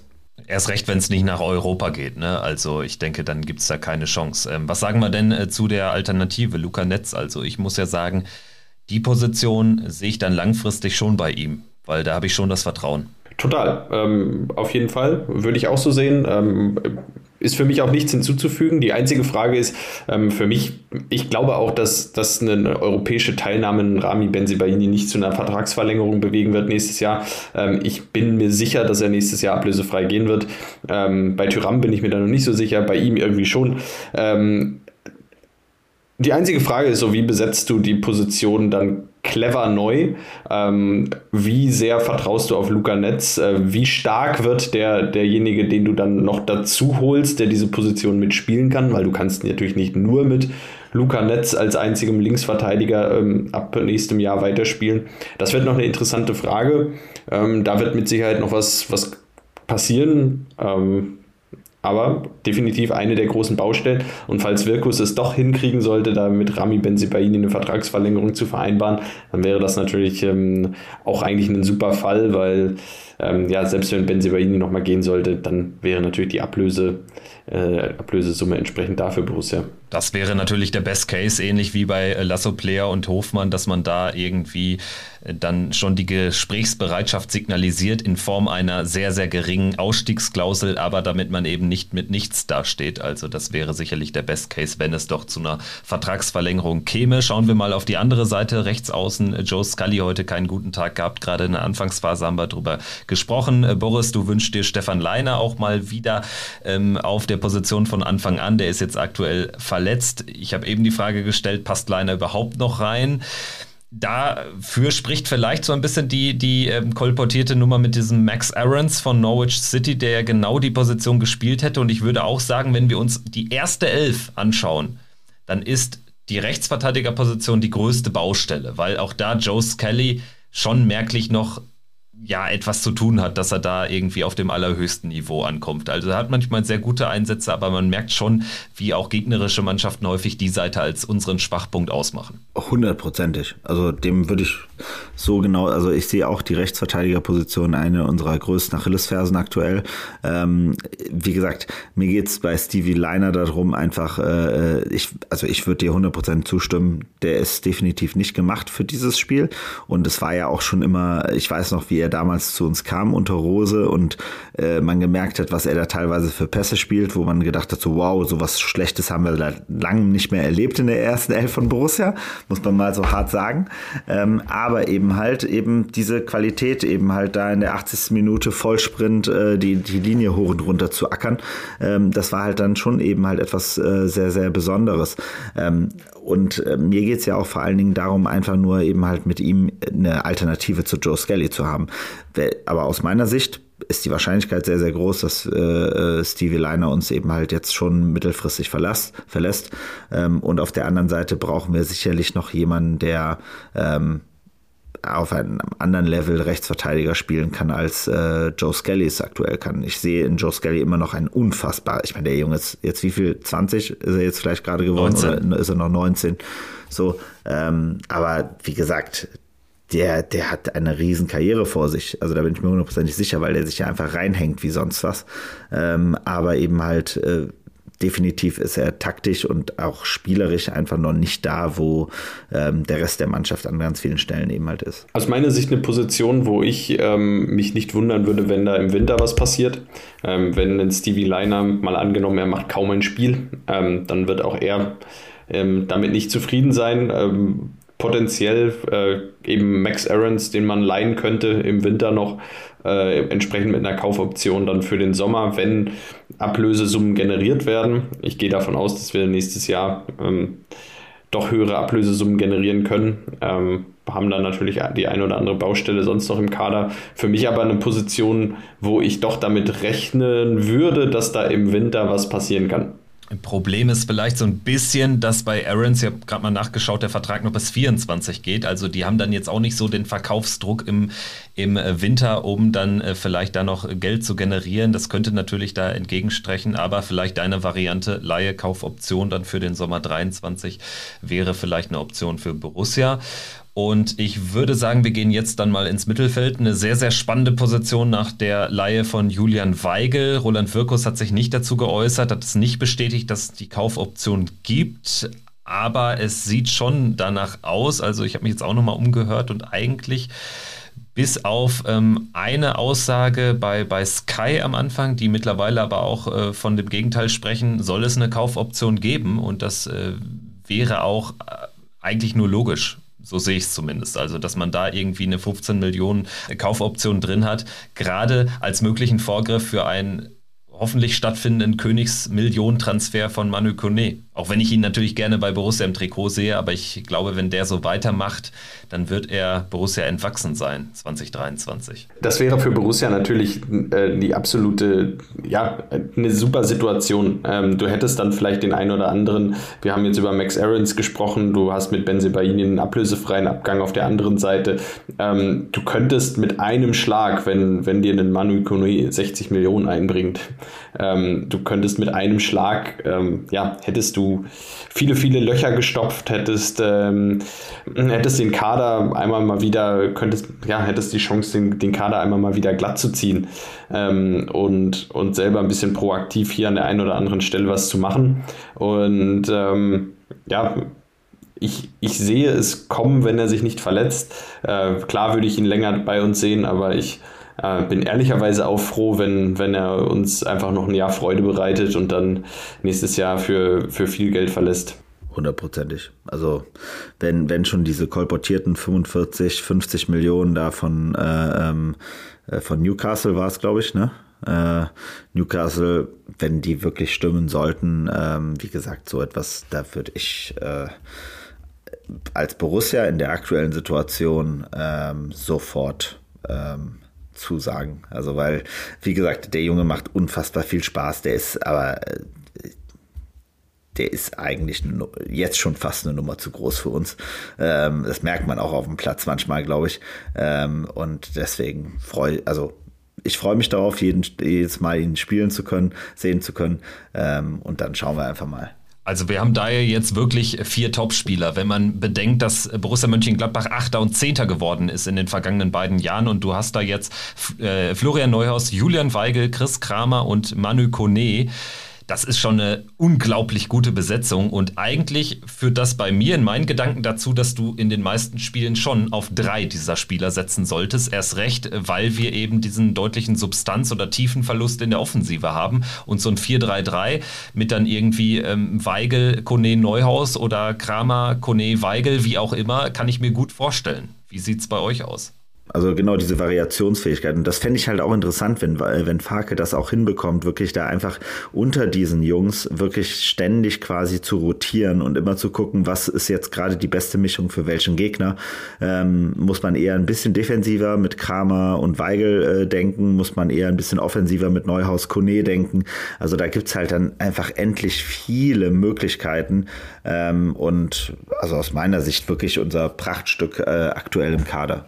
Ja, ähm, ist so. Ich bin gespannt, wie, wie auch ein Zusammenspiel von Kramer und Weigel funktionieren kann. Äh, sollten sie beide zusammen auf dem Platz stehen. Ähm, das ist so ein bisschen die, die Kombination, die mir gerade noch, äh, äh die, die mir gerade noch am meisten, ähm, ja, naja, Fantasie, äh, mich, mich ein bisschen kostet, ähm, das darüber nachzudenken, wie das am Ende aussehen kann. Ich bin mir dann nicht ganz so sicher. Ähm, Ansonsten natürlich spannende, ja, spannend. Ähm, bleibt aber die Baustelle. Ähm, auch da, wenn wir mal 2023 anschauen, Christoph Kramer mit auslaufendem Vertrag, mache ich mir ehrlicherweise nicht so die ganz großen Sorgen. Ich glaube, den, den kriegen wir verlängert. Ähm, dann Flo Neuhaus, glaube ich, mit dem auslaufenden Vertrag 2024. Also auch jemand, wo man nächstes Jahr im Sommer wieder ganz genau drauf schauen wird, wie geht es weiter. Ähm, Kone, der mögliche Königstransfer und Weigel hoffentlich mit der Kaufoption. Also auch da ähm, haben wir aktuell jetzt eine gute Besetzung. Ähm, aber bei allen vier Spielern wartet Arbeit auf Roland Wirkus da in den nächsten zwölf Monaten.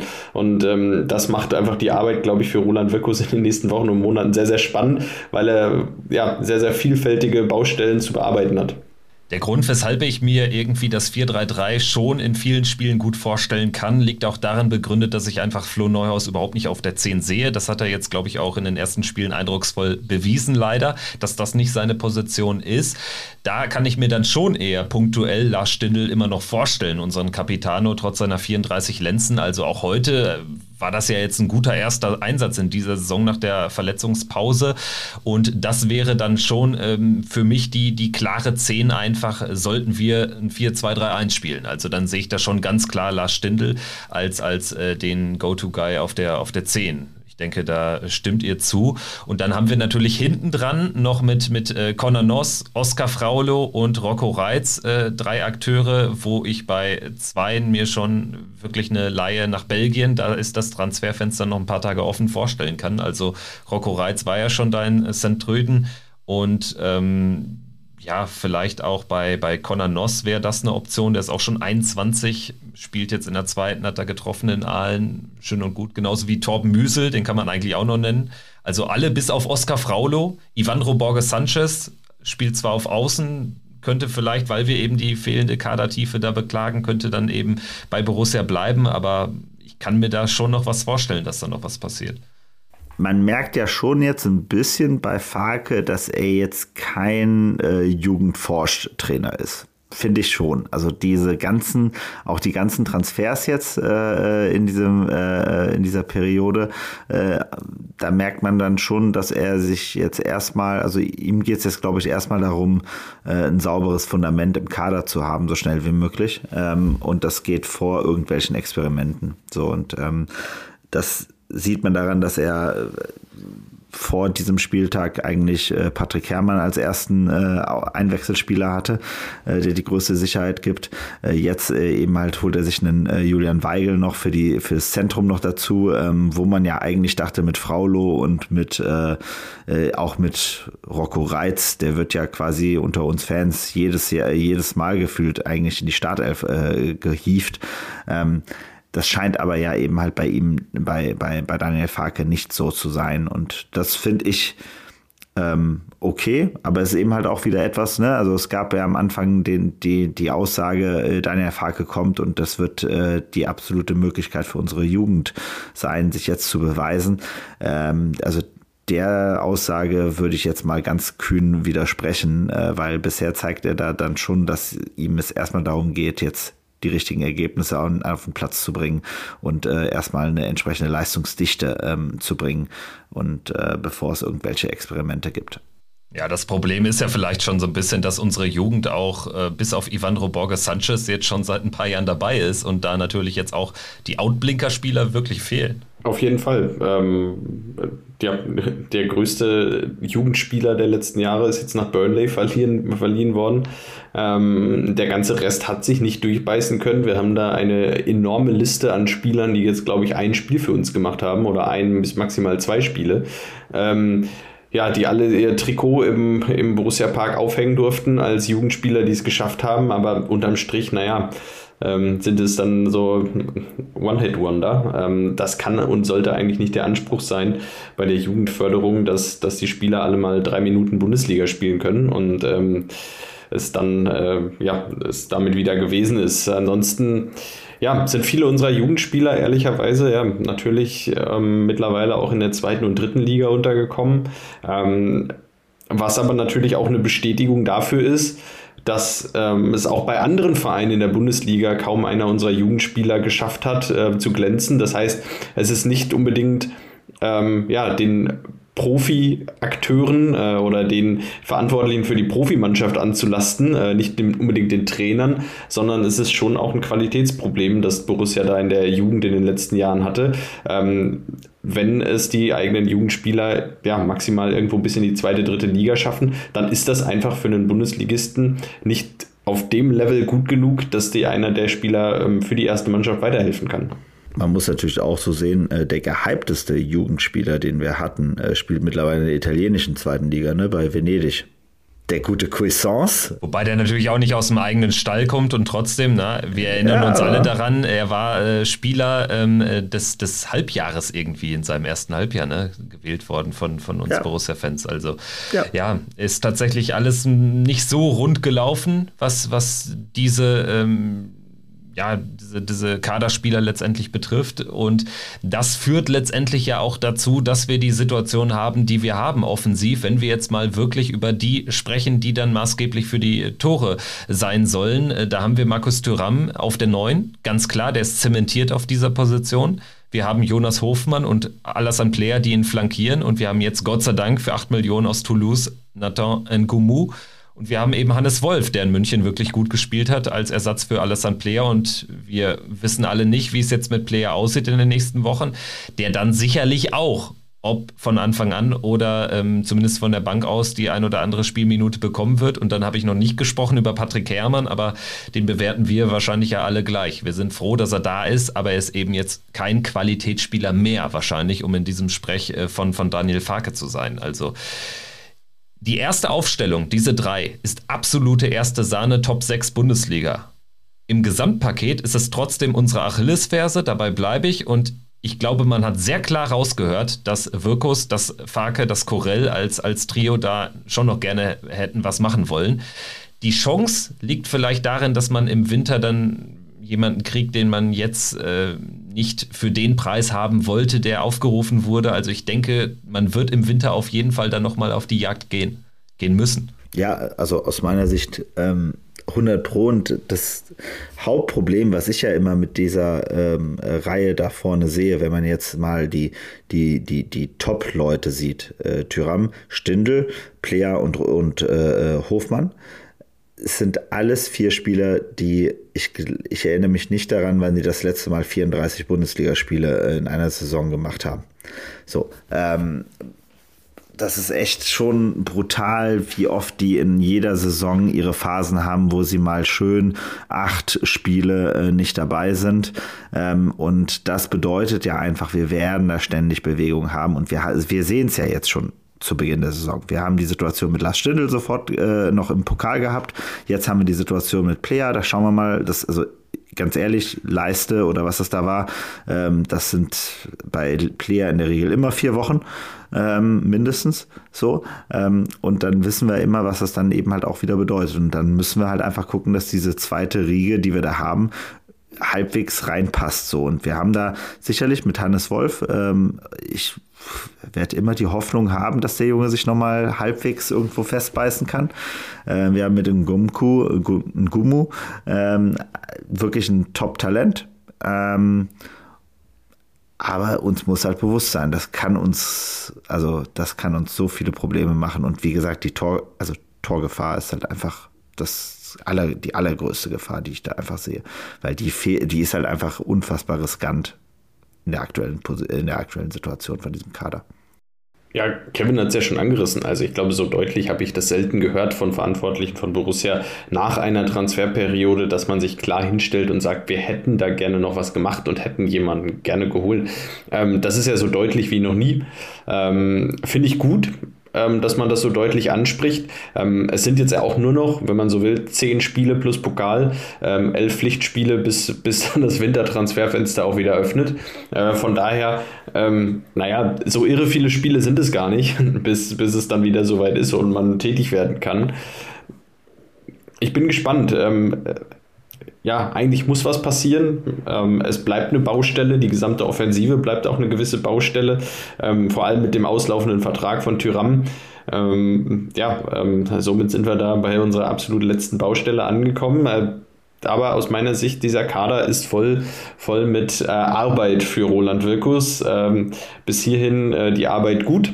Ähm, aber die Arbeit darf jetzt nicht aufhören. Die Arbeit muss die nächsten äh, sechs, sieben, acht, neun Monate kontinuierlich weitergehen. Es gibt noch viel zu tun. Ja, definitiv. Also sie haben jetzt ein gutes Fundament, ein besseres als ähm, was man erwarten konnte, befürchten musste quasi. Aber es bleibt definitiv viel zu tun und auch ganz generell sieht man ja, dass da noch einiges nicht so richtig rund läuft und ich sehe auch schon irgendwie ein bisschen die Gefahr, dass wir uns in der Fanschaft auch jetzt so sehr auf diesen Ballbesitzfußball oder darüber wieder so ein bisschen in Anführungsstrichen aufgallen, dass wir natürlich dann auch irgendwie ja so in diesem Ballbesitzfußball sterben. Ne? Also das war heute für mich schon ein exemplarisches Beispiel. Es wird eher die Spiele wie gegen Mainz geben, als die Spiele, wo wir da richtig schön ähm, aufzelebrieren, aufdrehen können. Also wenn man ehrlich ist, neun bis zwölf Mannschaften der Bundesliga spielen ja so wie Mainz. Und dementsprechend, glaube ich, ist das dann so eine wichtige, mitentscheidende Frage auch, wie man jetzt durch die nächsten Wochen kommt. Gerade dieses heutige Spiel hat ja eigentlich gezeigt, dass wir tatsächlich ein richtigen Stürmer noch gut gebrauchen könnten. Ne? Das ist so. Dann würde ich sagen, äh, sprechen wir doch jetzt mal kurz über das, was da heute noch stattfand. Es war ja eine unglaubliche Doppelbelastung wieder für uns. Ich glaube, es war so 17.35 Uhr, als das Los SV Darmstadt 98 gezogen wurde als vorletztes und, und dann kam das Beste zum Schluss, Fabian. Das war natürlich der Klassiker. Ähm, ich dachte, ich, ich schaue mal kurz noch eine Minute mit nebenbei rein. Äh, am Ende hat es mich, glaube ich, acht Minuten des Spiels gekostet, äh, wo, die ich nur, äh, die ich in Doppelbelastung verfolgen musste. Ähm, ja, klassischerweise als letztes Los. Ich hatte dann gehofft, ehrlicherweise, dass es das Heimspiel gegen Darmstadt wird. Wurde es nicht. Ähm, ja, jetzt geht es nach Darmstadt. Ähm, ein spannendes Los, ähm, ein durchaus machbares Los, aber natürlich auch, ähm, wenn man so mal in die zweite Liga schaut, äh, ein, kein einfaches Los. Ich denke, man kann da schon mal zeigen, was die Borussia auch aus dem Spiel in Hannover gelernt hat. Ne? Es ist wieder ein Zweitligist, wieder auswärts. Eher sogar noch ein besserer Zweitligist in den vergangenen Jahren. Auf jeden Fall einer, der ja, so zwei, drei Spiele auch in seinen Reihen hat, der einem Bundesligisten wehtun kann. Und trotzdem ich denke, das geht einfach schlimmer. Also ich verstehe die Leute jetzt nicht, die jetzt sagen, hier ist ein hartes Los. Natürlich ist es schwer und natürlich wird Borussia da auch in der nächsten Pressekonferenz, wenn sie gefragt werden, werden sagen, das ist natürlich ein harter, ein anspruchsvoller Gegner, aber du musst ja weiterkommen, wenn du Pläne hast im Pokal. Und da bin ich schon mal froh, dass es dann zumindest nicht Union auswärts wurde. Also die waren ja auch unter den letzten sechs Mannschaften im Topf, wurden dann als drittletztes Heimspiel gezogen und das hätte ich mir durchaus ersparen können bei unserer Union-Historie. Wenngleich man sagen muss, in Darmstadt sahen wir im Pokal, ich glaube es war 2013 auch nicht gerade gut aus. Ihr erinnert euch auch noch an Branimir Hergotta im Elfmeterschießen. Damals Darmstadt noch Drittligist. Ein furchtbares Fußballspiel. Ähm, ich glaube, Unfassbar wir, schrecklich. Ich, ich, glaube, wir, ich glaube, wir hatten 95% Ballbesitz, aber nicht einen Torschuss so ungefähr. Ähm, das war äh, grauenhaft. Das war einfach nur grauenhaft ich wollte dieses dunkle Kapitel eigentlich nie wieder eröffnen. Also muss ich zugeben. Also es war so eins der Spiele, wo ich damals echt in, die, in den Tisch gebissen habe vor Wut. Ähm, aber, also wie gesagt, ich glaube halt, es ist vollkommen in Ordnung. Mein Gott, Darmstadt, es ist eine schöne Auswärtsfahrt, es wird ein äh, schönes Pokalspiel, es wird hässlich, es wird kratzig, ähm, unangenehm, aber so ist halt, also wenn du den Pokal gewinnen willst, dann musst du auch gegen Darmstadt gewinnen.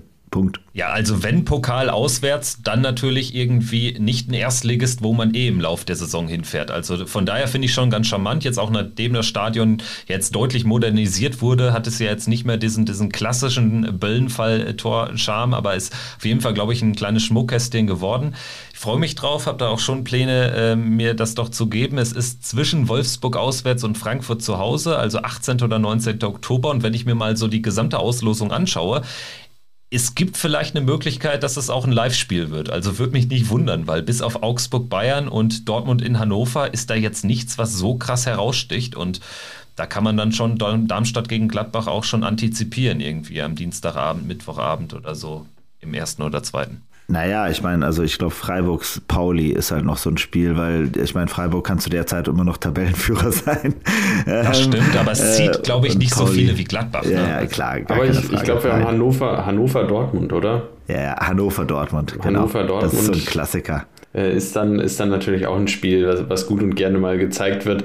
Ähm, ja, Schalke Hoffenheim als Bundesliga-Duell. Aber nicht Hoffenheim. Never. Aber Schalke, Schalke alleine reicht eigentlich schon äh, für, fürs Fernsehen. Ja, ähm, 10 Euro, dass das Hoffenheim gegen Schalke niemals ein Live-Spiel wird. Never. Aber hier Le Leipzig, Le Leipzig gegen HSV. Leipzig. Also ich tippe. Sandhausen gegen Karlsruhe wird es auf jeden Fall nicht. Also ich tippe auf Augsburg gegen Mainz und Hannover gegen Dortmund am Ende. Augsburg gegen Mainz, Augsburg gegen Bayern. Äh, Augsburg gegen Bayern. Völlig wild. Ja, Gut. Ich bin, ich bin noch halb, am, halb hängig noch an dem Spiel heute. Ich habe es noch nicht ganz verarbeitet. Dann würde ich sagen, wir werden zu gegebener Zeit sowieso drüber sprechen. Es sind ja noch ein paar Bundesliga-Partien und eins davon findet nächsten Sonntag wieder statt. Wir spielen beim SC Freiburg zum zweiten Mal im Europaparkstadion, wo wir dank des späten Ausgleichs von Lars Stindl im April noch ungeschlagen sind. Das sind die guten Nachrichten vor einem Auswärtsspiel in Freiburg. Vielleicht eine zweite gute Nachricht. Freiburg hat jetzt die Doppelbelastung, die beginnt jetzt erst für den Tabellenführer. Sie haben allerdings ein Heimspiel. Ich hätte mir ein Auswärtsspiel gegen Karabach Akdam gewünscht, dann hätten sie nämlich schön noch noch eine Aserbaidschan-Reise in den Knochen. Das ist nicht der Fall. Und trotzdem ist mein Gefühl eigentlich für ein Freiburg-Auswärtsspiel gar nicht so schlecht. Ja, wir fahren da auf jeden Fall als, ähm, ja, nicht als Favoritin. Wir fahren da hin als, naja, schauen wir mal, ob wir was mitnehmen können. Und ich glaube, das ist für Borussia eigentlich mal eine ganz gute Ausgangssituation, äh, zumindest in den letzten Jahren gewesen. Ähm, ich habe es heute auch zu meinem Vater gesagt, äh, wir sind im Europapark-Stadion noch ungeschlagen. Das ist erstmal sehr gut. Von daher ähm, hoffen wir, dass wir dieses alte Freiburg oben, dass wir da nie was holen, jetzt endlich über Bord schmeißen können und ich hoffe auf drei Punkte in Freiburg. Ja, ich, es fällt mir immer schwer gegen Freiburg, weil Freiburg sind auch immer so, ist so ein Gegner wie Mainz halt, wo ich mein Leben lang immer Negativerlebnisse gehabt habe äh, mit Borussia äh, gefühlt. Und äh, deswegen schauen wir jetzt einfach mal. Also äh, uns muss halt bewusst sein, Freiburg ist eine verdammt geile Mannschaft. Also auch wie die das gestern da gegen Leverkusen wieder geschafft haben. Das ist, ich meine, klar, Leverkusen ist bisher vollkommen von der Rolle diese Saison, ähm, aber trotzdem, die gewinnen einfach so ein Spiel. Ne? Äh, drei, äh, waren gefühlt zwei Standards und ein normales Tor. Ne? Also es ist halt schon krass. Und die spielen halt auch echt geilen Fußball. Ich finde, Freiburg hat im Übrigen das offensiv, was wir leider nicht haben. Union hat es zum Beispiel auch. Die haben quasi mehr als zwei Spieler, die sie blind durchwechseln können. Union macht es ja immer so. 60. Minute, beide Stürmer raus. Ja. Und Freiburg ist ein bisschen ähnlich. Da kannst du noch die Außen mit reinbeziehen. Die haben im Prinzip da sechs gleichwertige Spieler für vier Positionen. Ja. Und dann jetzt natürlich auch einfach ein anderes Standing bekommen. Ne? Also ich meine, Matthias Gintern geht nicht umsonst dahin, das ist logisch. Ne? Also das ist auch äh, schon ein Zeichen.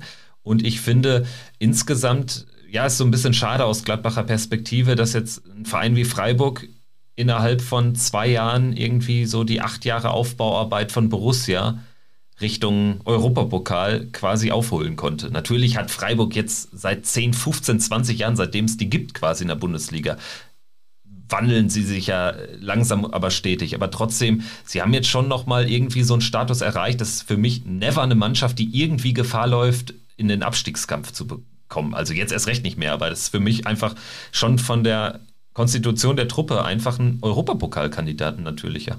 Ja, aber du siehst es halt auch mit Union, ne? Union und Freiburg, das sind einfach, die haben so starke Trainer, wo du das Gefühl hast, also ich finde ja immer bei den beiden Mannschaften, die sind immer bestens eingestellt auf jeden Gegner. Also so wie die Freiburger das auch gegen Leverkusen, wie smart die gegen die gespielt haben, das war total genial. Und das ist halt das, was mir bei diesem Streich ja auch so unfassbar gefällt immer. Ne? Der weiß einfach, der hat einen klaren Plan, wie der an den Gegner rangeht. Die sind immer bissig, äh, die wollen, die wollen, die wollen, die kratzen zur Not eben halt auch noch die letzten Schritte.